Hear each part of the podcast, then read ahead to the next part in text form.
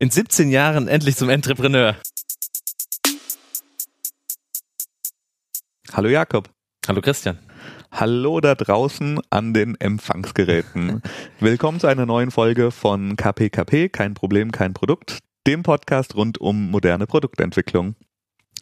Heute sprechen wir, Jakob, über, wir haben es mal Geschäftsmodellumgebung genannt und ähm, das Analysieren von Markteintrittsbarrieren oder Hindernissen, die rund um meine Geschäftsidee entstehen können oder da sind. Okay, also bisschen weniger klassisches Lean Startup, Validieren von Ideen, sondern ein bisschen mehr, wir wollen mal drüber sprechen, was sind denn so die großen ökonomischen Rahmenbedingungen, die man vielleicht irgendwie ins Kalkül ziehen muss, wenn man überlegt, einen Markt oder eine, ein Segment irgendwie zu beackern.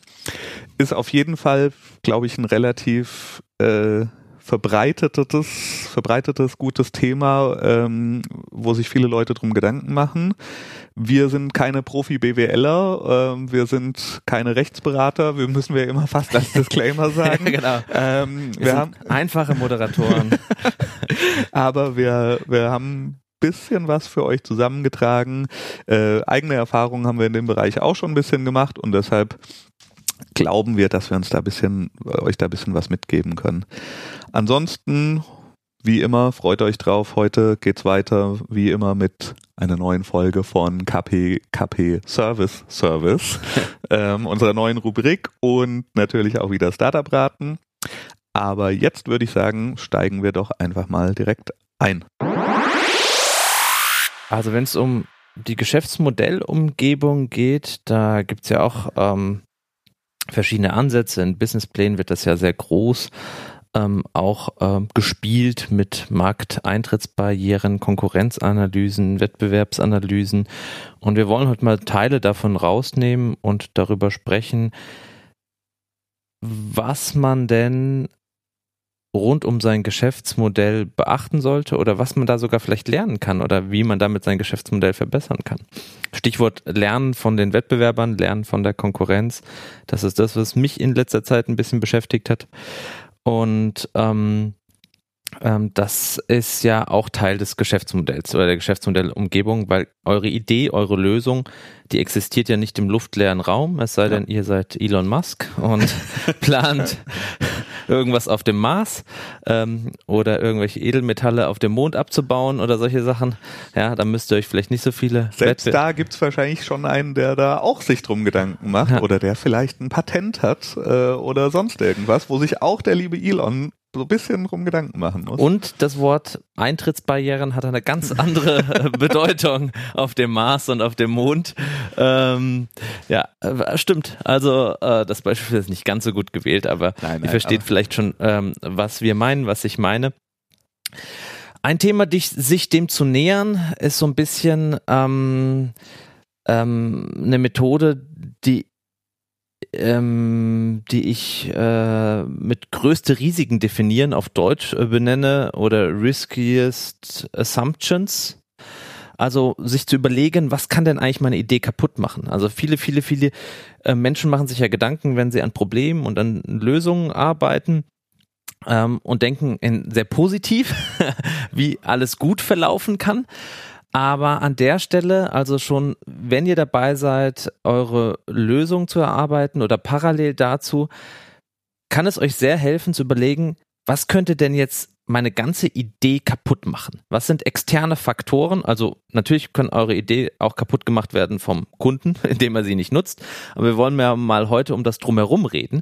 Also was drumherum kann eure Idee kaputt machen? Also ich zum Beispiel Legal-Themen. Ja, hatten wir jetzt auch schon mal eine Folge mit, mit, mit Markenthemen. Also kann es eure Idee kaputt machen oder euer, euer Geschäftsmodell, dass es euren Namen schon gibt, dass es die Marke schon gibt, dass es eventuell schon Patente auf das gibt, was ihr euch da ausgedacht habt, wenn ihr irgendwie was Hardware-seitiges erfunden habt. Kann es so was ganz Spezielles sein, eine wunderschöne Blüte des deutschen Rechts, so etwas wie das Leistungsschutzrecht oder das Urheber? Ähm, Gesetz. Aber würde dir dazu einfallen, lass uns doch versuchen, wir haben, wir haben hier eine ganze Liste an so Themengebieten. Ähm, Im Legal-Bereich haben wir, oder im, im Rechtsbereich, gerade Markenbereich, haben wir auch eine eigene Folge gemacht, wo wir ein bisschen drüber gesprochen haben, okay, was mache ich da? Äh, wo kann ich da mal recherchieren, was, was es vielleicht schon gibt oder was nicht? Aber ähm, wie ist es denn äh, bei, bei den anderen Themen rund um Legal? Was fällt dir da spontan was ein, was man da machen kann, um da irgendwie ein bisschen drumrum zu schiffen?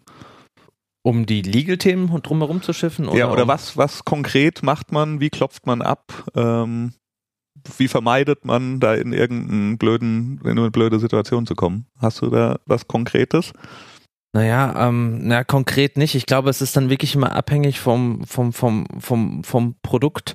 Also ähm, letztens, also rund um Thema Legal, wenn man jetzt vielleicht einen bestimmten Datensatz im Kopf hat, mit dem ja. man arbeitet, arbeiten will, ein zentraler Datensatz, könnte man abklopfen, ob der ob es da irgendwelche Sonderbestimmungen oder Bedingungen gibt, mit diesem Datensatz zu arbeiten. Darf ich irgendwie, wenn meine Idee beinhaltet ähm, in meinem Flow, dass der Personalausweis eingescannt wird ja. und es aber ein Gesetz gibt, also ich glaube, es gab es sogar mal, dass es gar nicht erlaubt war, irgendwie den Personalausweis zu vervielfältigen ja, okay. und ihn per E-Mail-Anhang zu schicken, aber ich habe das in meinem Flow drin oder es ist sogar zentraler Bestandteil, das Identifizieren darüber okay. und es ist rechtlich nicht erlaubt, dann habe ich ein echtes Problem. Ja. Also ich glaube tatsächlich, dass dieser rechtliche äh, Barrierenbereich derjenige ist, der am komplexesten ist und der relativ scary ist, wo wir auch am wenigsten konkret Hilfestellung geben können. Außer folgendes, sucht euch diesen Rat, ja, vielleicht wirklich früh, lasst es jemanden abklopfen, aber behaltet im Hinterkopf, sage ich aus eigener Erfahrung, Juristen haben natürlich gerne das Worst-Case-Szenario im Hinterkopf. Sie versuchen sich selbst nach allen Seiten natürlich abzusichern und im Zweifel sehen sie vielleicht auch die Dinge etwas pessimistischer, als sie denn tatsächlich wahrscheinlich eintreten werden. Trotzdem wichtig natürlich, weil ähm, ist doof, wenn man da irgendwie was Offensichtliches übersehen hat am Anfang. Genau, aber man muss da vielleicht unterscheiden zwischen Graubereichen oder wirklich No-Gos. Also wenn, wenn man wirklich gegen das Gesetz verstößt. Ich meine, auch da gibt es Beispiele wie Uber, ähm, denen das völlig egal ist und die ihren Service erstmal auf einem Markt rausbringen und sagen, es ist mir egal, dass es Personenbeförderungsscheine gibt und irgendwelche ähm, Reglementierung rund ums Transportgewerbe. Ich bringe meinen Service raus, lass mich verklagen, mach große PR. Aber ich glaube, diese Einstellung kann man sich erlauben, wenn man mit 50 Milliarden bewertet ist oder ähm, entsprechendes Kapital hat. Als kleiner Unternehmer und startender äh, Gründer ähm, muss man da schon ganz genau seine, seine Zone kennen, ob ich mich wirklich in einem No-Go-Bereich bewege oder in einer Grauzone, wo halt auch dann vielleicht das Feedback von Anwälten ist, ah, könnte ein Risiko sein, aber schlussendlich geht's ja bei dem ganzen Startup-Thema äh, darum, Risiken einzugehen. Ihr werdet eure Idee nicht ohne irgendein Risiko ähm, ja. umsetzen können. Aber äh, gutes Stichwort, Uber und 50 Milliarden Kapital. Äh, wollen wir vielleicht darüber sprechen? Das kann ja auch eine ganz große Eintrittsbarriere sein. Du hast ein Produkt, eine Idee, einen Service, den du bauen möchtest, brauchst aber Geld, um Ach, das verdammt, zu tun. Ja, ja dann äh, keine Ahnung. Was gibt's denn da? Wo kriege ich Geld her? Wo kriege ich Geld her? Ähm, ey, es ist also wirklich, wenn ihr irgendwie einen Businessplan schreibt, natürlich ein Thema auch, über das ihr euch Gedanken machen müsst.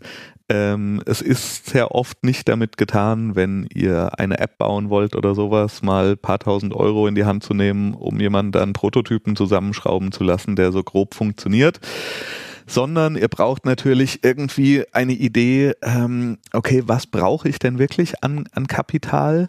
Ähm, was brauche ich vielleicht auch an Personal und wie sieht das alles aus? Da gibt's tausend Vorlagen natürlich im Internet, um so ein bisschen äh, eine eine ähm, Vorschau sich selbst zu generieren, Forecast sich zu generieren, wie denn überhaupt die Kapitalsituation aussieht. Aber wenn ihr Geld braucht für eure Idee, ähm, ist natürlich auch keine, kein Geheimnis. Gibt es verschiedene Wege. Ihr könnt euch Geld zusammensparen, ihr könnt eure Verwandten fragen, ob sie euch einen Kredit geben. Ihr könnt äh, es mit Venture Capital versuchen. Das heißt, ihr sagt, das ganze Geschäftsmodell funktioniert nur, wenn ich am Anfang jemanden finde, der mir irgendwie relativ viel Geld gibt in Risikokapital. Dafür braucht ihr aber ein Pitch Deck und genau. für dieses Pitch Deck braucht ihr wiederum wahrscheinlich äh, verlässliche Marktzahlen und genau. äh, erste Metriken. Ha, da höre ich doch schon wieder ein paar Folgen, Titel bei uns. Genau, das Archiv kann genutzt werden. Ja, ja. Ähm, es gibt natürlich auch andere Möglichkeiten, ja. Also man kann auch sagen, dieses Kapital funktioniert irgendwie durch Crowdfunding-Kampagnen und sowas. Äh, aber ja, der, der Kernpunkt ist der, man muss einen relativ realistischen und ehrlichen Blick drauf werfen, was denn die, die wie hoch die Barriere ist äh, mit finanziellen Mitteln, die man braucht, um seine Idee wirklich an den Start zu bringen, so dass sie auch wirklich draußen ist. Ich meine, da ist die gute Nachricht, wenn ihr im digitalen Raum unterwegs seid, wird ja alles immer billiger und günstiger sozusagen. Also die Tools, die ihr einsetzen könnt, ähm, da tendieren die Kosten ja wirklich, also mm, die werden ja immer marginaler. Genau, also ja. wenn ihr rein softwareseitig arbeitet, vor 10, 15 Jahren hättet ihr Zehntausende, Hunderttausende Euros in Server und sonst was äh, schrauben müssen.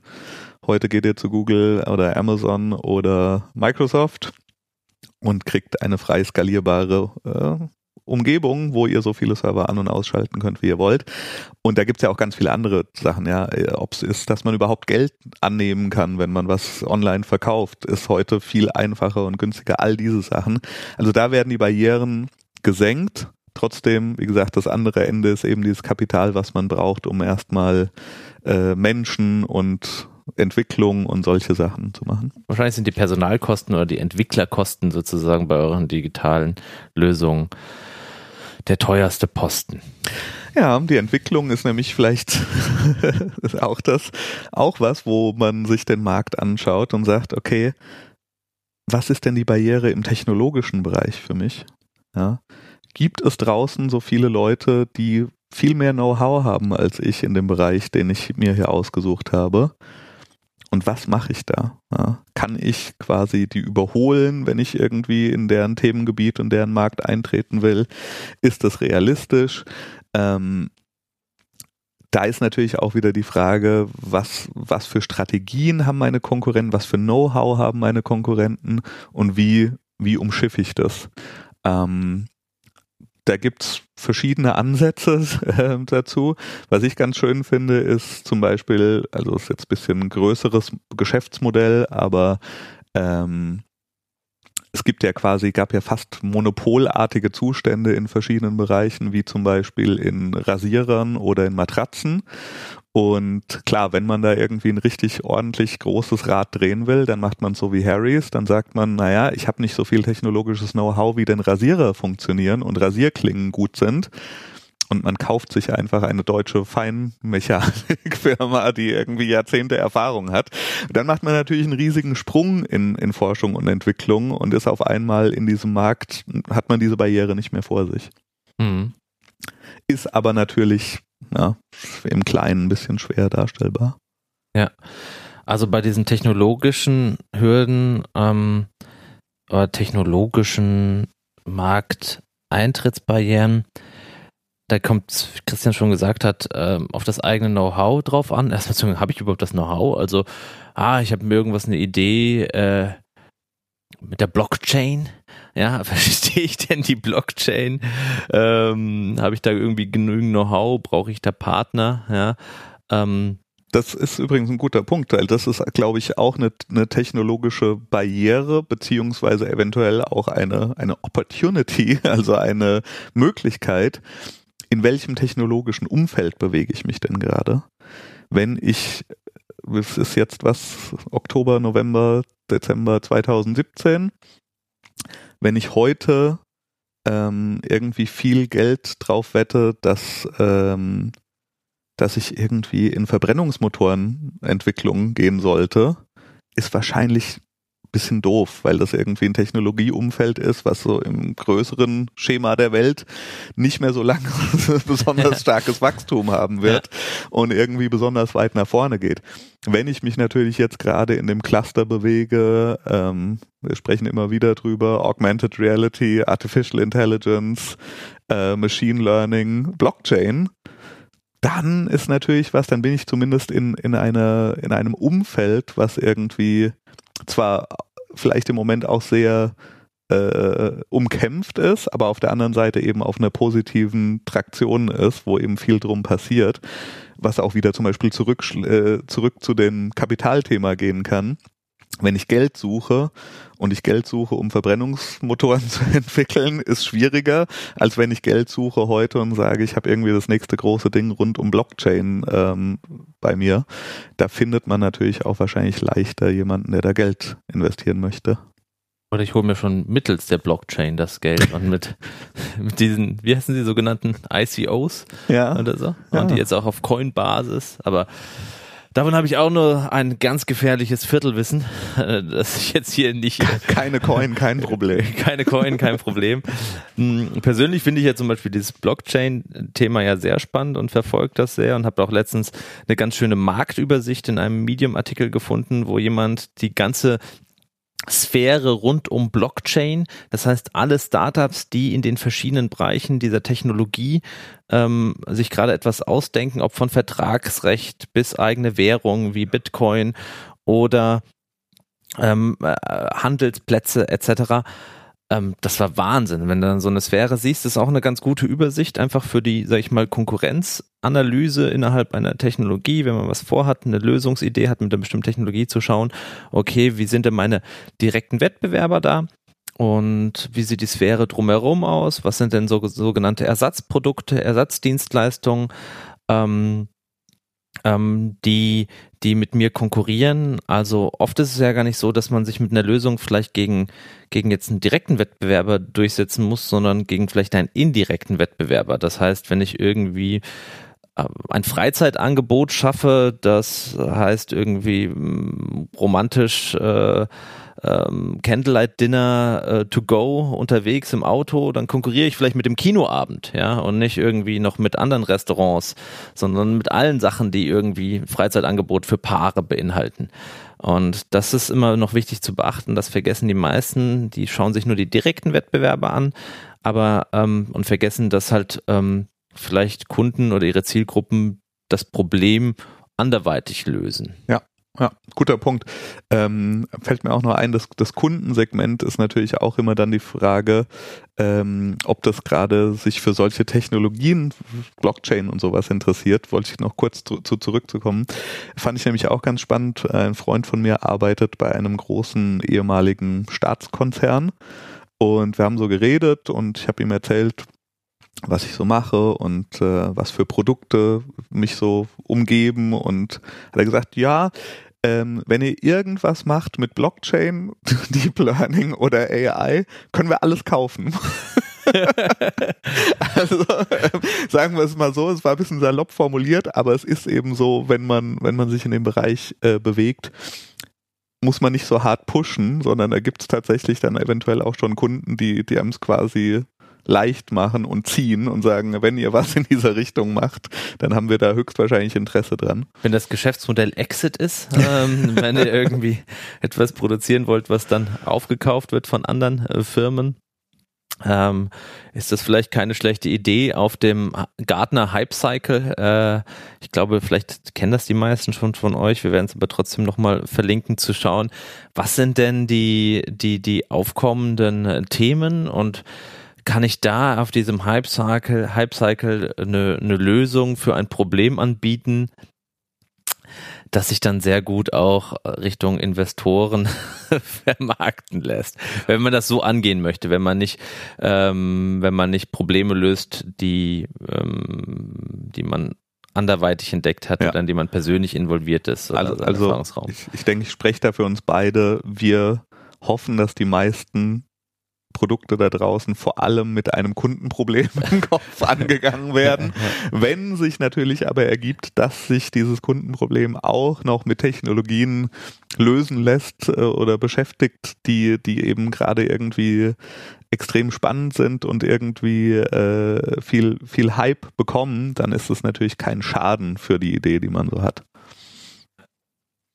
Ja, also ich, ich gucke gerade nochmal hier drauf, ja, äh, also Gartner Hype Cycle, wenn ihr das googelt, wir verlinken es auch nochmal, dann seht ihr auch, da gibt's immer Updates zu.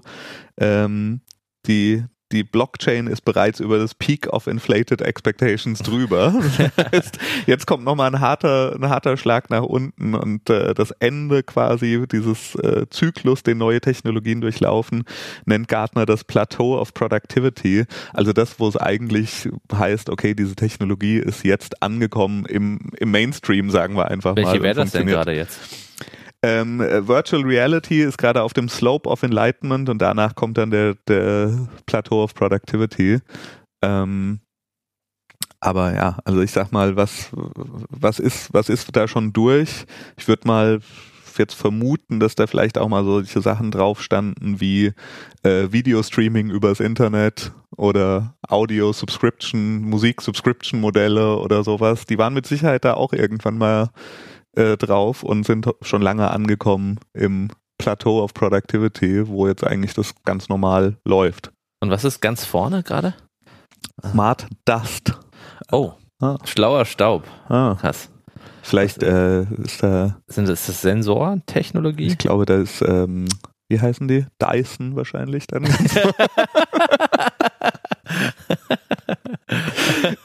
ja, stimmt, das, hat, das ist eigentlich ein Product Placement von Dyson. Genau, auf dem genau. Smart, Smart Dust, den, den sie einsaugen und dann daraus irgendwas ja. machen. Ähm, genau, also dann äh, Dinge, die, die ich ehrlich gesagt nicht verstehe. Zum Beispiel 4D-Drucker. Was ist denn das vierte? Keine okay. Ahnung, ja. Äh, die drucken auch Zeit. ja, stimmt. Ja, aber ist, also ist, ist auf jeden Fall interessant. Äh, ist, ist auch schön zu sehen, dass ähm, vielleicht noch ein, ein Ding hier rauszunehmen, dass die Themen Virtual Assistant und Connected Home, das sind die, die gerade auf dem absoluten Peak der Inflated Expectations sind. Also da ja, mit Siri, äh, mit ähm, Alexa, oh sorry, sorry, mit ich sage den Namen nicht mehr, damit bei euch keine Geräte angehen. ähm, da, da ist, ist gerade der maximale Hype, aber eigentlich ist es noch nicht wirklich pro, äh, produktiv einsetzbar, muss man ja sagen. Bei also vielen große Sachen. Heilsversprechen sozusagen, genau, ähm, genau. Was, was es alles leisten kann. Ja. Connected Home, anderes Thema, ja, ich selbst frickel mir da Sachen zusammen, aber das ist weit davon weg, dass man da irgendwie sagen kann, okay, das ist massenkompatibles Produkt, was man irgendwie sagt, ja klar, logisch, mache ich.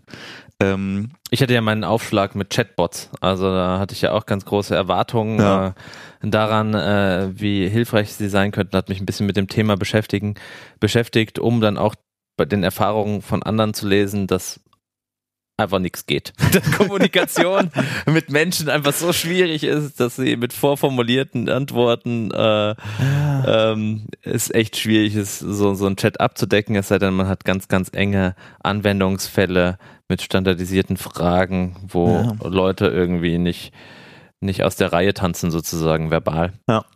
Ja. Ja, Conversational User Interfaces ist hier nämlich noch, also noch, noch ganz am Anfang. Noch ah, ganz ja. am Anfang. Du warst einfach vor der Zeit. Ja. Gut. Ja, also den, den, den, den Hype Cycle, den solltet ihr zumindest kennen, auch wenn ihr dann irgendwann mal darauf angesprochen werdet, dass doch eure Technologielösung gerade, wo auch immer auf diesem Bogen äh, ähm, platziert ist.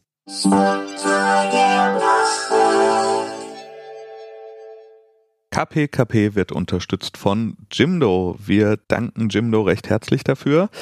Jimdo ist ein Homepage-Baukastensystem, das aus Deutschland kommt, mit dem ihr wirklich ganz schnell und einfach eine eigene Website bauen könnt. Jimdo ist vor allem dann äh, wirklich empfehlenswert, wenn ihr keine Lust habt, euch mit irgendwie großem Setup und Sachen auseinanderzusetzen und die Tools, die sie haben, reichen wirklich für ganz viele Sachen aus. Ich habe gerade selbst mit Jimdo ähm, bisschen experimentiert und, und Seiten gebaut und wirklich der Editor, also das, das ist so angenehm, damit irgendwie sich Spalten zu bauen und äh, irgendwie Abstände zu machen zwischen unterschiedlichen Sachen. Das Styling reicht wirklich aus für die allermeisten äh, Bedürfnisse, die man so hat. Und äh, das Gute ist, dass dann sogar, während man an der Seite arbeitet, kann man zum Beispiel einfach klicken und sieht dann direkt, ah, so wird die auf einem Telefon aussehen und so wird die auf einem Tablet aussehen und so sieht sie auf dem Desktop aus. Und man hat immer das Gefühl, man weiß ganz genau, was rauskommt. Ähm, und ja, es geht schnell. Also ich glaube, mit zwei Stunden Jimdo hat man ganz, ganz viele ähm, Website-Bedürfnisse schon äh, befriedigen können, wenn man da einfach zwei Stunden sich hinsetzt und mal anfängt und was macht. Und man kann dann zum Beispiel auch Leuten die äh, einen gebeten haben, für sie eine Webseite zu machen, dann einfach diese Webseite übergeben und durch diesen einfachen Editor können sie dann selbst die Webseite pflegen und äh, neue Inhalte einfügen. Das ist total, total gut. Also, wir bedanken uns bei Jimdo. Wenn ihr auf äh, jimdo.de slash kpkp geht und dort den Gutscheincode KPKP2017 eingibt, dann bekommt ihr von Jimdo 20% Rabatt im ersten Jahr auf Jimdo Business und Jimdo Pro. Äh, Jimdo an sich ist auch kostenlos, aber mit Pro und Business bekommt ihr eben Sachen wie eigene Domain, bessere E-Mail, ähm, auch noch einen Shop, wenn ihr einen deutschen rechtlichen Shop wollt. Also jimdo.de slash kpkp, Gutscheincode KPKP2017. Vielen Dank für die Unterstützung. Haben wir gesprochen über Technologie, wir haben gesprochen über Ressourcen bzw. Kapital, was man braucht. Wir haben ein bisschen gesprochen über die rechtlichen Komponenten, die es da gibt. Was gibt's denn hier noch? Es gibt natürlich die marktspezifischen Hindernisse. Ähm, die marktspezifischen Hindernisse sind was, das ist ein bisschen schwer zu beschreiben. Das kommt halt stark drauf an, was man macht. Ja. Ähm, wenn man zum Beispiel mit physikalischen Gütern irgendwas machen will, die man von A nach B transportieren will, dann ist die Frage, wie mache ich das denn? Ja, ähm, heutzutage auch da, die Demokratisierung geht weiter. Man kann irgendwie Amazon nutzen und komplette Startups werden Hardwares oder also Hardware ist das falsche Wort hier, aber äh, Konsumgüter in physikalischer Form werden entwickelt und äh, es gibt noch nicht mehr eigene Webshops oder sowas, sondern es gibt einfach nur noch Amazon-Listings und Promos da drauf. Und auch äh, der zweite wichtige Punkt ist eben die, diese Logistik kann man eben auch komplett abgeben. Ja, muss jetzt nicht unbedingt gleich Amazon sein, aber gibt es eben auch oder gibt andere Anbieter dafür, weil das sind natürlich Hürden, die lange, lange, lange existiert haben. Ähm, es ist einmal die Logistik selbst, es ist aber auch das Vertriebsnetz. Auch wieder das Beispiel, ich äh, habe die Idee, ich möchte irgendwie Matratzen verkaufen. Schwierig, denn äh, es gibt halt schon ein absolut eingefahrenes Vertriebsnetz, äh, was irgendwie alles äh, schwer ist und Leute hängen in Verträgen. Ist aber eigentlich egal, was du machst. Also wenn du heute sagst, ich möchte ähm, Fahrräder entwickeln, dann ist es wahrscheinlich, dass du irgendwie versuchst, ah, ich gehe mal zu den Fahrradhändlern, die haben aber alle Verträge mit irgendwelchen Firmen, da kommen sie nicht raus, weil sie exklusiv sind. Dann musst du dir überlegen, wie kriege ich denn jetzt mein Fahrrad von dort, wo ich es produzieren lasse, überhaupt zum Kunden. Und das sind Sachen, die man echt durchdenken muss. Ähm, ja, das ist natürlich wirklich sehr, müsst ihr euch sehr spezifisch drüber Gedanken machen, in welchem Bereich ihr euch bewegt. Ähm, aber gerade wenn es physikalische Güter sind, dann ist das wirklich schwierig ähm, oder kann schwierig sein. Wenn es ähm, um, um andere, um Services geht oder um ja, webbasierte Sachen, ähm, klar, dann, dann kann man sich nochmal drüber Gedanken machen, ähm, welches Modell fahre ich denn da überhaupt? Ist es irgendwie ein Abo? Ist es irgendwie eine einmalige Transaction und sowas? Äh, wie vertreibe ich? Aber ja, also das sind zwei, zwei getrennte Dinge, aber das äh, ist, ist eben wirklich wichtig, sich da für den eigenen spezifischen Gedanken mal äh, zu überlegen, wie die Barrieren da aussehen. Mhm. Haben wir noch Barrieren? Also es gibt in Listen werden manchmal noch ökologische oder soziale Faktoren als Markteintrittsbarrieren ähm, genannt. Das müssen wir jetzt vielleicht nicht nochmal im Detail durchsprechen. Ähm, ich würde ja gerne nochmal zu diesem Punkt kommen, lernen von der Konkurrenz okay. sozusagen. Ja. Das fand ich ja ganz spannend. Ich habe mir jetzt in letzter Zeit, ähm, weil wir auch an der Lösung arbeiten, in der Firma, die sich an Autofahrer richtet, habe ich mir halt Wettbewerber angeschaut und habe mir einfach mal deren Apps angeschaut, also die Anwendung, aber vor allem die Rezension im App Store. Und das war sehr, sehr spannend, weil ähm, man da einen sehr guten Eindruck erhält, was die Leute an der Lösung des Wettbewerbers gut finden und was sie vor allem vermissen oder doof finden. Und wenn man sich dann mal irgendwie alle 50, 100, 500 Rezensionen durchliest und schaut, dann erkennt man vielleicht ein Muster oder man erkennt einen Feature-Wunsch, liest ihn raus und wundert sich, dass der noch nicht umgesetzt wurde oder sollte man vielleicht den bei sich implementieren, um da eine Chance zu haben, sich abzuheben. Ähm, oder beschweren sich die Menschen über den Service, über eine schlechte Erreichbarkeit. Ähm, ist das dann eine Chance für einen auf dieser Ebene, wenn man ein gleichwertiges Produkt rausbringt, aber halt einen besseren Service anbietet? Und wenn es einfach auch schon nur eine Telefonnummer ist. Also wir sprechen natürlich jetzt immer hier über sehr, sehr große Sachen, aber manchmal sind es sehr, sehr kleine Sachen, die vielleicht einfach einen unterscheiden von der, von der Konkurrenz, vom Wettbewerber. Und die kann man über solche einfachen, sage ich mal, Analysen herausfinden, wie, wie Kundenmeinungen. Ob das jetzt in Rezensionen sind oder in Foren, einfach zu schauen, wie bewerten denn Menschen die aktuellen Lösungen, die auf dem Markt sind? Finde find ich spannend. Also das ist natürlich die kostenlose und einfache Variante, ähm, die die auch wieder durch die heutige Economy mit App Store Reviews und sowas natürlich super funktioniert. Ähm, Im Zweifel muss man vielleicht halt einen Schritt weitergehen und sagen, okay, kann ich irgendwie die Kunden direkt erreichen? Kann ich die direkt ansprechen vielleicht? Ja? Ähm, die Kunden der Konkurrenten. Die, genau, die Kunden der Konkurrenten. Ja? Äh, weil ich weil ich glaube, dass da extrem viel rauszuholen ist. Ja. Und nochmal zurück zu einem klassischen Beispiel, aber so, so ein Feedback oder ein Statement, was ich oft höre, ist so, ja, ich hatte eine Idee, mache ich jetzt aber nicht, weil gibt's schon. Und ich glaube, dass das oft sehr eng gedacht ist. Das größte Beispiel dafür, was mir einfällt, ist, gab es MP3-Player vor 2001? Ja, hat Apple sich entschieden, deshalb keine MP3-Player zu bauen? Nein, weil sie nämlich genau das, wahrscheinlich, ich weiß nicht, werden keine Rezensionen unbedingt nur gelesen haben, aber sie haben eben erkannt, durch welche Methoden auch immer, dass es zwar dieses Produkt, diese Kategorie jetzt gibt, dass aber die Leute da durchaus noch Verbesserungspotenzial sehen. Oh, wie kriege ich die Musik auf meinen MP3-Player? Genau, das nervt ja. tierisch, das dauert so lange und das ist übrigens, also das ist ja bei fast allem das typische Apple-Muster. Ja. Also Produktkategorien erfinden tun sie selten, aber sie schauen sich eben an, was was machen denn die anderen falsch und machen das dann besser. Äh, auch Smartphones gab es vorher. Also deshalb, das ist immer so ein bisschen dieses Thema, ja, ja, gibt's ja schon. Ähm, aber du hast absolut recht. Also da, da einfach tief zu bohren und zu sagen, naja, auch wenn es irgendwie in diesem Autothema da schon Leute gibt, die sowas ähnliches machen, da erkennt man bestimmt Muster raus oder, oder kriegt so einen kleinen Clou, nochmal in eine Richtung zu gehen, anhand von dem, was denn die existierenden Nutzer bzw. Kunden darüber zu sagen haben. Und natürlich ist jetzt so, wenn ihr in einem Bereich unterwegs seid, ähm, wo es viel Konkurrenz gibt, habt ihr so ein bisschen so einen kleinen entscheidenden Vorteil. Sehr wahrscheinlich ist das Problem schon validiert. Ja. Sonst gäbe es all diese Unternehmen ja. nicht, die dafür eine Lösung bringen. Und dann ist der Wettbewerb darum, was ist die beste Lösung für dieses Problem. Also müsst ihr mal wieder unterscheiden. Habt ihr ein Problem entdeckt, das noch kein anderer entdeckt hat? Dann gibt's immer zwei mögliche Antworten.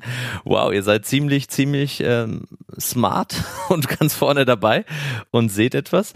Oder vielleicht ist das Problem gar nicht so valide, weil wenn sich noch niemand drum gekümmert hat, gekümmert hat da draußen, dann ist das auch ein Anzeichen. Also auch jetzt hier kann man das Geschäfts- oder das Thema Geschäftsmodellumgebung auf der Problemebene sehen. Also wenn das noch keiner äh, im Blick hatte, das Problem, ähm, dann sollte man vielleicht auch nochmal ja. zwei, drei Runden drüber nachdenken. Ja. Also genau, da gibt's ja diese schöne Pyramide, das, das Need ist ganz oben, was man äh, identifizieren muss und das muss real sein. Und dann äh, die nächste Stufe ist, das sind die underserved Needs. Also das sind real existierende Kundenbedürfnisse, die es gibt, die nicht von den existierenden Produkten oder Lösungen richtig äh, bedient werden, sozusagen. Und das sind so, es ist äh, eine schwierige, fokussierte Arbeit. Ein smarter Move kann natürlich sein. Also ähm, da habe ich jetzt ein, zwei Mal für mich so drüber nachgedacht, und da würde ich auch gerne dein, deine Meinung zu hören, Christian, ist, wir haben jetzt Technologien, die kommen werden. Ja, wir sagen jetzt, es wird Assistenten geben und es, es gibt ähm, smarte Contracts und es gibt die Blockchain-Technologie. Und wenn sich das irgendwie sehr wahrscheinlich durchsetzt, Jetzt nicht nur bei den Early Adoptern, sondern in der breiten Masse. Kann es vielleicht schon Sinn machen, dass man Probleme antizipiert? Also in neuen Bereichen. Also was sagen wir zum Beispiel autonomes Autofahren? Ja. Ähm, und dann sich überlegt, ja, sag mal, wenn jetzt selbstfahrende Autos da rumfahren in so Fahrzeugflotten und Ridesharing, wer macht denn die eigentlich sauber? Ja, ist das vielleicht dann nicht ein zukünftiges Problem, für das ich jetzt schon anfange, Lösungen zu validieren, wo natürlich noch keiner sagt, ja, ich habe das Problem. Ja, also weil keiner hat ein selbstfahrendes Auto und keiner macht sich Gedanken darüber, wie sich ein selbstfahrendes Auto innen, drin und draußen reinigt. Aber ist das nicht smart sozusagen oder zu überlegen, okay, wenn da jetzt eine Welle kommt, ich setze auf eine Technologie und ich glaube, die wird sich durchsetzen, ja, ähm, kommen im Rahmen dieser Technologie nicht auch wieder viele kleine Probleme mit, ja. die es dann zu lösen gibt? Ich glaube, dass das natürlich ähm, Wetten sind, starke Wetten. Also die sind, du hast vorhin das Thema gesagt, ja, es geht darum, Risiken irgendwie zu minimieren äh, mit jedem Schritt, den man macht in, in einem Startup. Das Risiko ist extrem hoch, aber natürlich ist auch das Potenzial extrem hoch. Ja? Also wenn du das heute antizipierst und, und irgendwie sagst, okay, ich wette darauf, dass es ein Problem geben wird im Markt in fünf Jahren, ich fange heute an, gegen dieses Problem zu entwickeln, dann hast du natürlich fünf Jahre Vorsprung vor dem, der anfängt, wenn das Problem da ist. Ja. ja. Ähm, und das ist, ist, äh, ja klar, ich glaube, dass das, ähm, dass das extrem, extrem interessant ist. Ähm, aber da muss man halt wirklich, ja, muss man eben sich sehr, sehr stark auf eine Wette einlassen. Und äh, ich meine, das ist ja das ganze Lean Startup Modell. Ja, da muss man eben auch akzeptieren, wenn unterwegs vielleicht sich das Ganze mal ändert ähm, und es dann doch nicht genauso kommt, wie man erwartet hat, weil diese fünf Jahre Prediction heute zu machen und 100 Prozent recht zu haben, ist sportlich. Also dann habe ich ziehe ich meinen Hut, wenn wir jetzt wir können jetzt eine Wette abschließen um sowas, aber das ist echt echt hart. Aber ja, ich finde es finde es super spannend, ja. Also ich, ich kann da jetzt auch keine, also ich bin da selbst noch unschlüssig, äh, liebe Hörer. Also äh, ich möchte auch keinesfehl, keinesfalls ja irgendwie jetzt eine Empfehlung äh, dazu abgeben, weil Christian äh, vollkommen recht hat, das widerspricht fast äh, dem aktuellen Lean Startup Modell mit der Problemvalidierung im Sinne von ja. ich gehe raus und validiere mein Problem, weil ich mein Problem noch gar nicht validieren kann, weil ich es in die Zukunft antizipiere. Ja, ähm, ja aber ich meine, es gibt ja auch so diese Unterscheidung irgendwie Problem Space, Solution Space, Market Space und in diesem Problemfeld also dass das existieren wird, ist ja annehmbar. Ja? Also wie, wie du richtig sagst, wird irgendwie äh, genauso wenn wenn man sagt Elektromobilität kommt immer ein bisschen auf den auf den Horizont an ja der der Schritt den jeder irgendwie jetzt erstmal sieht ist ja mein Auto hat in fünf Jahren keinen Verbrennungsmotor mehr sondern fährt mit Elektro dann ist das Problem naja wo lade ich das auf ich wohne in der Innenstadt ist irgendwie alles doof das ist das kurzfristige oder relativ kurz- bis mittelfristige Denken. Darüber hinaus ist, ah, irgendwann haben wir sowieso alle kein eigenes Auto mehr, sondern es kommt on demand zu der Stelle, wo wir gerade sind. Und dann haben eher die Betreiber dieser Services die Probleme, die du gerade angesprochen hast. Die, wie werden die gewaschen? Wie ist das? Wie ist das? Wie ist das? Und also, aber dass da was ist in diesem Space, ich glaube, das ist fast gegeben und dann sich in diesem Space irgendwie Gedanken zu machen, in diesem Feld Gedanken zu machen und zu versuchen zu antizipieren und zu sagen, okay, das ist irgendwas, was zwei bis fünf Jahre draußen ist, das ist was, was fünf bis zehn Jahre draußen ist. Wenn man die Flexibilität und die Mittel und all das hat, um da dran zu bleiben, ist das, glaube ich, kein, kein dummer Ansatz. Mhm. Ja, also glaube ich nicht. Ja, also das ist das so ein bisschen, das finde ich ganz, ganz, ganz spannend. Äh, ähm, ich frage mich die ganze Zeit so ein bisschen bei der Blockchain, was wird passieren, wenn sich das durchsetzt und welche Probleme wird es für die alltäglichen, für die breite Basis der, der Nutzer geben? Brauche ich dann irgendwelche, weiß ich nicht, Suchmaschinen? Brauche ich irgendwelche Kataloge, Serviceanbieter, ja. Wallets? Äh, ja, also gerade gerade Wallets ist also aktuell beim Bitcoin-Hype, der da ist das ist alles noch weit von von äh, Plateau of Productivity entfernt, ja. Also das ist wirklich so schwer zu durchsteigen, aber auf der anderen Seite, ja, man, man kann davon ausgehen, dass die, diese Blockchain-Idee, die ist jetzt einfach da und die geht auch nicht mehr weg. So wie irgendwie vor 30 Jahren die Idee entstand, Musik-CDs zu komprimieren mit MP3 und dann konnte sich die Musikindustrie wehren, wie sie wollte. Diese Idee war geboren und Musik wurde auf einmal schnell und einfach zu transportieren. Und äh, wenn man weil's, das weil es zwei Faktoren immer erfüllt hat, wenn eine Technologie nämlich günstiger und bequemer ist, Ja. dann wird sie sich durchsetzen. Ja. Also äh, wenn die zwei Trigger ähm, gedrückt werden, dann, dann wird es sich durchsetzen. Genau, und deshalb jetzt diese Idee ist da und deshalb zu sagen, ich nehme als gegeben, dass das sich durchsetzt und nicht mehr weggeht, dieses Konzept, dann ist das ein extrem spannender Space, äh, sich darum zu kümmern. Dann äh, würde ich zum Abschluss noch ein Thema ähm, gerne ansprechen. Neben den ganzen Markteintrittsbarrieren und, und äh, Themenkomplexen, um die man sich Gedanken machen sollte, äh, die wir schon angesprochen haben, gibt es natürlich auch die, was ist überhaupt mein Markt und welche Größe hat er? Gibt's einen? Und gibt es ein, ja, ob es ein, ob es ein Problem gibt und sowas, äh, das, da haben wir schon drüber geredet. Ähm, aber es ist eben natürlich auch wichtig zu verstehen, okay, wa was ist denn irgendwie der adressierbare Markt, heißt das so schön, für mein Produkt. Ähm, wie finde ich das denn raus, Jakob? Hm. ich gehe mal auf Statista. ich gucke mir die Zahlen an und versuche irgendwie ähm, zu berechnen, okay, was wäre denn das maximale Volumen des Marktes? Und da muss man so ein bisschen den, den Optimisten in sich äh, äh, im, im Zaun halten, sozusagen. Weil man natürlich, wenn man etwas für Autofahrer herstellt, nicht irgendwie alle 41 Millionen Pkw-Fahrer in Deutschland erreichen wird. Und ähm, man kann das zwar als Zahl nehmen des maximalen adressierbaren Raums, aber ihr werdet nicht 41 Millionen Kunden haben von 41 Millionen möglichen Kunden. Genau. Also man, man beginnt sozusagen, irgendeinen, Sta irgendeinen Startpunkt muss man ja haben. Ja? Also je spezifischer der ist, umso besser. Also Autofahrer in Deutschland ist relativ groß. Das heißt, man muss dann irgendwie runterbrechen, weil die Chance, dass man wirklich ein, ein zielgerichtetes Produkt liefern kann, wenn alle Autofahrer, was quasi fast allen Menschen oder allen Arten von Menschen entspricht, dass man da was zielgerichtetes hinbekommt, halte ich für gering. Genau. Und dann kann man halt filtern, wie viele davon leben in Großstädten oder weil man, wenn, wenn man der Markt erst, wenn man eine Zielgruppe hat, die sich eher dann mit dem Fahrzeug in Großstädten bewegt und da ein Problem adressiert, dann schaut man, okay, wie viele Großstädte gibt es denn, wie viele äh, Leute kann ich denn dann da überhaupt erreichen und dann bricht man das immer weiter runter. Ja, und auch am Anfang natürlich, wir sagen ja auch immer, naja, es gibt die Early Adopter und die Customer. Also ihr werdet mit eurer ersten Version eures Produkts auch aus euren runtergebrochenen Markt nicht alle erreichen, sondern nur vielleicht ein oder zwei von zehn, weil ihr mit denen weiter euer Produkt entwickeln wollt. Und dann bekommt ihr so ein bisschen realistische Zahlen, ähm, wie viel da eigentlich möglich ist. Genau, und es kann natürlich sich um einzelne Menschen handeln, es kann sich aber auch darum handeln, zum Beispiel, mh, ich mache ein Produkt für Schulen, in Deutschland gibt es 40.000 Schulen, die meisten davon sind Grundschulen. Ich habe schon mal einen Startpunkt, ja, wenn ich irgendwie sage, dass, dass ich mich in dem Bereich bewege.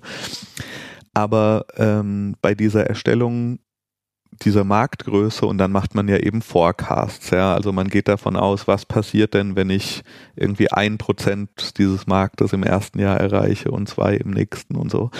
Das ist immer schön, finde ich auch immer ganz interessant. Ich glaube aber persönlich, dass der Hauptwert dieser Forecast-Erstellung darin liegt, dass man Dinge durchdenkt. Der Hauptwert liegt nicht darin, belastbare Zahlen zu erstellen. Ja.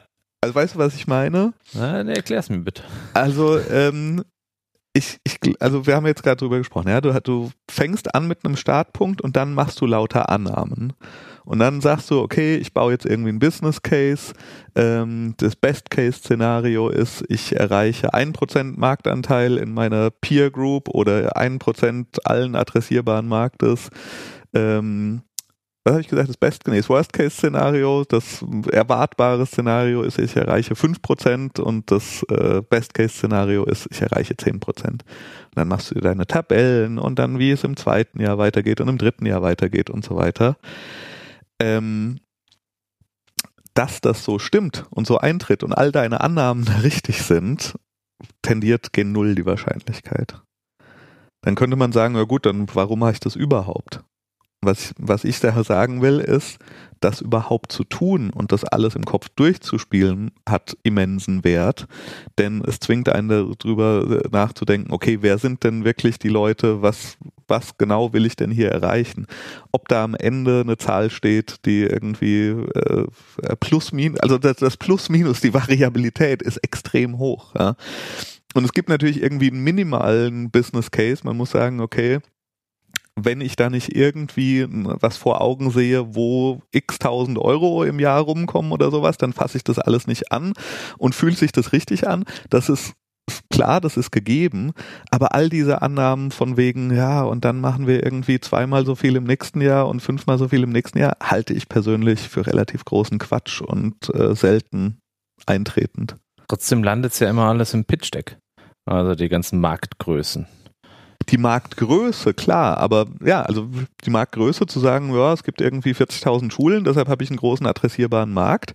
Ja, aber dieser Forecast, dass du sagst, ich plane fest damit, dass ich im ersten Jahr 10.000 Schulen erreiche, im zweiten Jahr nochmal 20.000, das halte ich für, für Quatsch. Ja? Also diese Rahmenbedingungen zu definieren, klar, richtig aber diese, diese Modelle und ähm, Tabellen, die da gepflegt werden, um irgendwie zu sagen, so, so wird das aussehen, hat mal eine befreundete Unternehmensberaterin zu mir gemacht, äh, gesagt, der Businessplan, den macht man doch so, dass er funktioniert.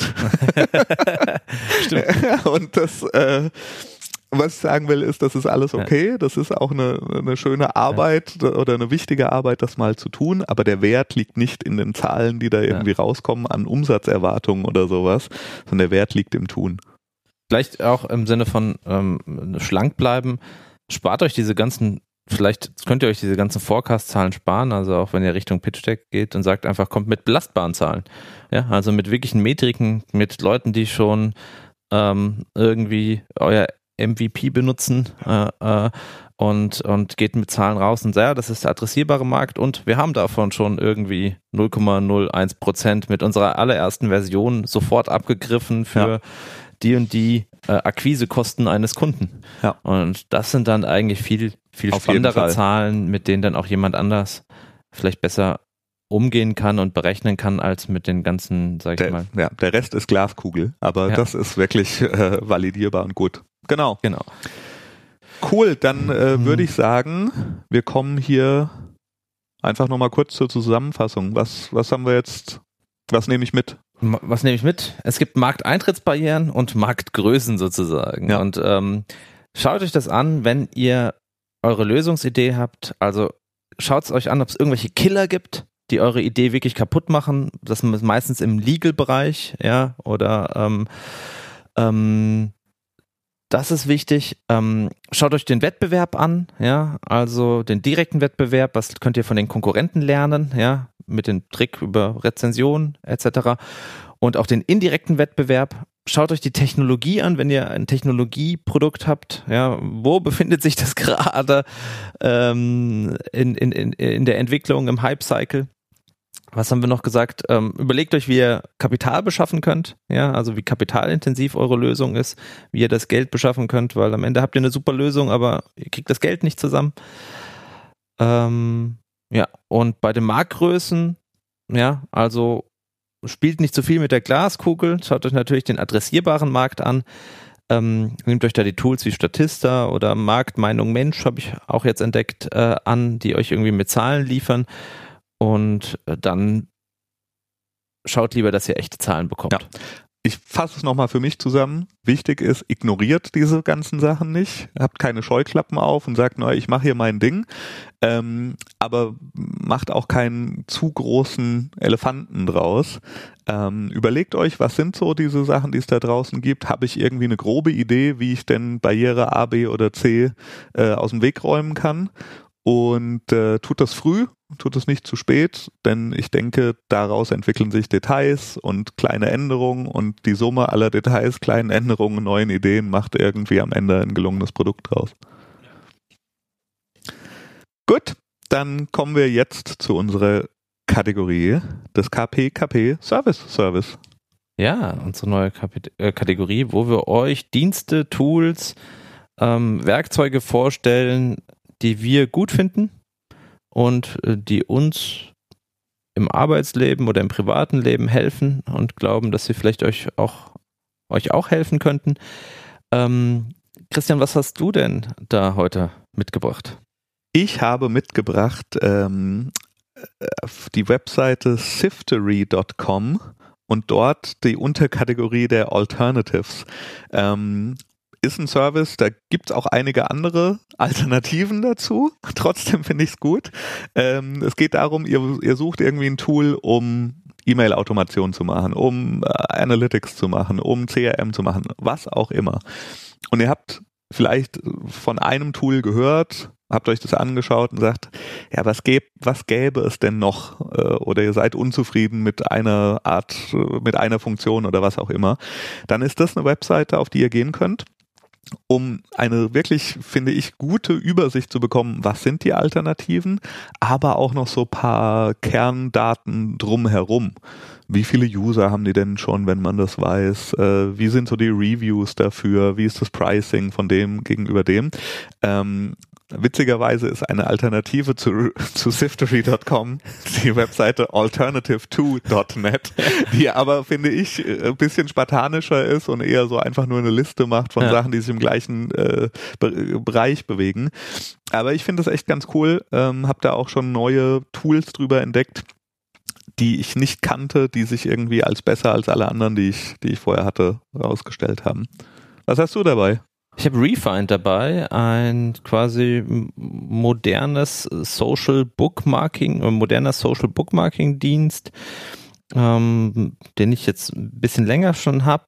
Über Twitter hat man sich quasi registriert und ähm, er hilft einem dabei, Artikel ähm, zu speichern und äh, dieses Read Later zu managen. Ähm, und das ist auch so ganz gut und ent entdeckt auch neue Artikel, zum Beispiel, weil man über das Twitter-Konto ähm, registriert ist und sich für scheinbar auch für, für bestimmte Themen interessiert, schlägt er auch einem unter der Rubrik Discover ähm, neue Artikel vor, die andere gespeichert haben, ähm, entweder mit denen man verbunden ist oder denen man followt ähm, oder die sich im selben Themengebiet äh, bewegen zu den Artikeln, die man selbst gespeichert hat. Ähm, das finde ich ganz gut, aber noch spannender, was, äh, was Refind gerade rausgebracht habe, und da sind wir auch wieder beim Technologie-Hype. Refind ist jetzt in so einem Punkt, dass sie gern wachsen möchten. Ja, Sie leben als quasi soziales Bookmarking-Tool davon, dass viele dieses Tool benutzen und je mehr es benutzen und je mehr Dinge speichern, um sie später zu lesen, desto mehr können sie auch anderen Leuten das empfehlen und sie möchten jetzt gern einfach größer werden und haben sich dafür eine ganz, meiner Meinung nach, wirklich spannende und innovative Methode überlegt. Sie beteiligen jetzt all ihre Early Adopter und Teilnehmer und auch ihr könnt jetzt noch äh, Teilnehmer werden bei, bei, bei Refind oder Nutzer von Refind. Und zwar für jeden neuen Nutzer, den man einlädt, bekommt man sogenannte Coins. Keine Bitcoins, aber auch Coins auf der Blockchain quasi oder Ethereum, glaube ich, äh, ist es äh, Technologie basierend. Das heißt, für jeden Nutzer, den man einlädt, bekommt man Coins. Für jeden, für den Link Werbung, den man macht für Refind und das nach draußen äh, befördert, bekommt man Coins. Und wenn Sie 10 Millionen Nutzer erreicht haben, dann kaufen Sie einem die Coins ab, weil Sie sagen, wenn Sie 10 Millionen Nutzer bei Refind haben, dann greift Ihr Geschäftsmodell entweder mit Werbung oder Sie haben dann noch ein anderes Modell. Dann fangen Sie an, Geld zu verdienen und dann belohnen Sie die anfänglichen Nutzer, die dabei geholfen haben, Refind groß zu machen. Und sie haben das so ein bisschen betitelt mit, stell dir vor, du wärst einer der ersten Facebook-Nutzer gewesen und hättest das groß gemacht und wärst beteiligt am finanziellen Erfolg von Facebook. Und das ist deren Prinzip und das haben sie umgesetzt mit der Blockchain-Technologie und diesen Coins. Und das fand ich sehr, sehr spannend, wie sie das kommuniziert haben. Und ich habe auch schon ein paar Coins gesammelt. Und deswegen schaut euch äh, Refind an. Am besten über meinen Link, den ich in den Show Notes habe. Da klingelt die zukünftige Kasse, falls äh, Refind doch ein großer Erfolg werden sollte. Ja. Auf jeden so Fall spannend. Cool. Sehr, sehr cool. Dann kommen wir jetzt zu einer Kategorie, die wir noch fest im Programm haben. Und zwar zu unserem Startup-Raten funktioniert so, wir nennen einander die Namen von Startups und jeweils der andere muss erraten, welches Problem dieses Startup löst. Ja, cool. richtig. Ihr kennt das Prinzip. Genau. Ich habe für dich ein Startup gefunden, ähm, das den schönen Namen trägt. Das ist jetzt die Frage. Es heißt entweder Herbert oder Herbert. Es kommt auf die englische Aussprache an. Vielleicht heißt es aber auch Herbert, wenn es aus Darmstadt kommt. Ähm, kennst du das? Herbert? Ja. Äh, Herbert? Der Herbert, der wohnt drüben. Äh, den kenne ich. Ähm, nee, aber es ist ja eigentlich relativ simpel, was, was Herbert macht. Also Herbert ist ähm, sozusagen mm, das erste Startup, das Kräuter und Gewürze in die Blockchain mit virtuellem Assistenten bringt. Das heißt, ähm, wenn man Kräuter findet oder äh, Gewürze, ähm, was sind Herbs eigentlich? Kräuter oder Gewürze? Kräuter. Kräuter. Ja. Wenn man Kräuter da draußen findet, kann man sie mit seinem Smartphone mappen, kartografieren. Kartografieren, genau, vielen Dank. Ähm, und dann werden die einem zugesprochen quasi über so ein virtuelles Land, äh, Land, Landmining, Besitzname. das ist ein bisschen wild heute, ja. Und äh, wenn irgendjemand anders dann diese Kräuter pflückt, kriegt man virtuelle Coins in seinem Herbert-Account. Sind Drohnen im Spiel. genau. Drohnen überwachen sozusagen oh Gott, oh Gott. und kartografieren als äh, extra Instanz. Will willkommen bei äh, Dadaismus mit KP. Okay, aber es war natürlich ganz wild, aber es wird doch irgendwas mit Kräutern sein, Herbert, oder? Tatsächlich, so nah wie heute waren wir, glaube ich, noch nie dran. ähm, das, du hast mich wirklich kurz schockiert. Ich dachte, du, du rätst es richtig. Denn Herbert äh, ist tatsächlich ein, ähm, wie nennt man das? Ein vertikaler Kräutergarten, ah. den man sich zu Hause hinhängen kann. Ähm, ist ein österreichisches Projekt, was auf Indiegogo auch noch zu unterstützen ist, wenn man möchte. Cool. Und äh, ich glaube, so vertikale Gärten kann man sich auch selber bauen, aber die haben das Ganze eben natürlich bisschen schöner, slicker zusammengebaut. Da ist Beleuchtung drin, da ist ein ausgeklügeltes Wassersystem drin. Natürlich hat es auch eine App. Ähm, und man kann da dann eben seine ganzen verschiedenen Kräuter schön anbauen und äh, die App hilft einem dabei, dran zu denken, was man wann wie gießen und düngen muss. Und dann Ach, pflückt so eine App, wow. Ja, und dann pflückt man sich sein Basilikum und seine Petersilie eben direkt aus dem Herbert. Aus dem Herbert, sehr gut. Das würde auch ganz gut passen, weil ich überlege, mir eine Wurmkiste anzuschaffen, die die Erde für meinen Herbert dann produziert. Nämlich, da macht man nämlich aus seinem Kompost, aus seinem Biomüll, kann man dann mittels Regenwürmer eigene gute Erde ähm, für einen Herbert machen. Für einen Herbert machen. Herbert halt, ja. hier. Aber die Wurmkiste hat noch keine App. Ja, also da ist noch eine Lücke. Vielleicht solltest du da dich direkt anschließen. Ja, ah, sehr schön. Der Herbert. Ja, ja ähm, aber gut. Dann bin ich gespannt, ähm, was du mir zu dem Startup Unpatent erzählen wirst. Unpatent, also ja. unpatent. Mhm. Okay, unpatent. Ah, ich weiß es. Unpatent, jetzt wirklich, wirklich ernsthaft, ich glaube, ich weiß es. Unpatent ist ähm, so, so eine so ein Countdown-Webseite weil Patente verlieren ja irgendwie nach 50 Jahren oder 100 Jahren oder whatever irgendwann ihre Gültigkeit. Und da kann man in verschiedene Produktkategorien oder Technologiekategorien gehen. Und da gibt es dann Listen von Patenten zum Bereich, äh, was weiß ich, Patent auf Glühbirnen, Patent auf das und das und das. Und da ist so ein Timer daneben. Und dann kann man sich da eintragen, dass man Notification bekommt, sobald dieser Timer auf Null läuft, um dann wieder genau das gleiche Patent wieder neu anmelden zu können. das ist ja clever. In 17 Jahren endlich zum Entrepreneur. genau. ja, äh, hört sich gar nicht so schlecht an. Also äh, könnte man wirklich mal schauen, ob es so eine Lösung gibt. Fast. Ich würde auch sagen fast. Ich finde, Unpatent ist sogar noch ein Tick cooler. Ich habe es extra ausgewählt, weil wir heute so ein paar Legal-Themen haben.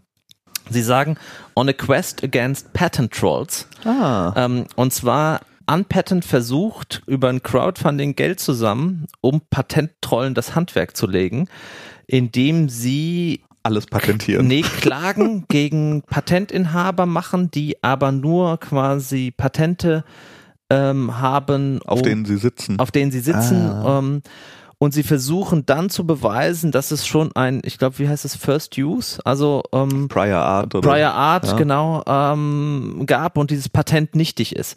Und das kostet normalerweise viel Geld und ist irgendwie ziemlich nervig und ähm, Einzelnen äh, macht das pleite und sie versuchen das über das Kollektiv zu machen und diesen ganzen Patentrollen und Menschen, die einfach ähm, wie, wie so Zecken im System sind, ja, ähm, und ein und das aussaugen wollen, äh, sie zu bekämpfen. Finde ich gut. Find Unpatent. Finde Ja. ich gut. Unterstütze ich hiermit. Ja, wie immer können wir diese ganzen Startups äh, natürlich in den Shownotes nicht verlinken, weil äh, dann äh, würdet ihr gleich sehen oder so, Ja. was es ist. Aber äh, Unpatent könnt ihr euch mal anschauen. Fand ich ganz cool. Cool. Dann war's das für heute. Ja. Und äh, wir freuen uns wie immer, wenn ihr uns Feedback gebt, ähm, wenn ihr uns fünf Sterne bei iTunes geben möchtet, bei Apple Podcasts, wenn ihr uns abonniert, wenn ihr äh, anderen von uns erzählt. Und nochmal der kurze Reminder, ab jetzt kommen wir immer monatlich, immer Genau. zum ersten eines Monats. Wenn ihr äh, Ideen für Folgen habt oder Fragen habt oder sagt, macht doch mal was dazu, freuen wir uns auch. Schreibt uns auf Twitter, ich bin at Lords, du bist at A-Socialpreneur. Einfachster Twitter-Handle der Welt. Ja. Okay, dann bis zum nächsten Mal. Tschüss. Tschüss.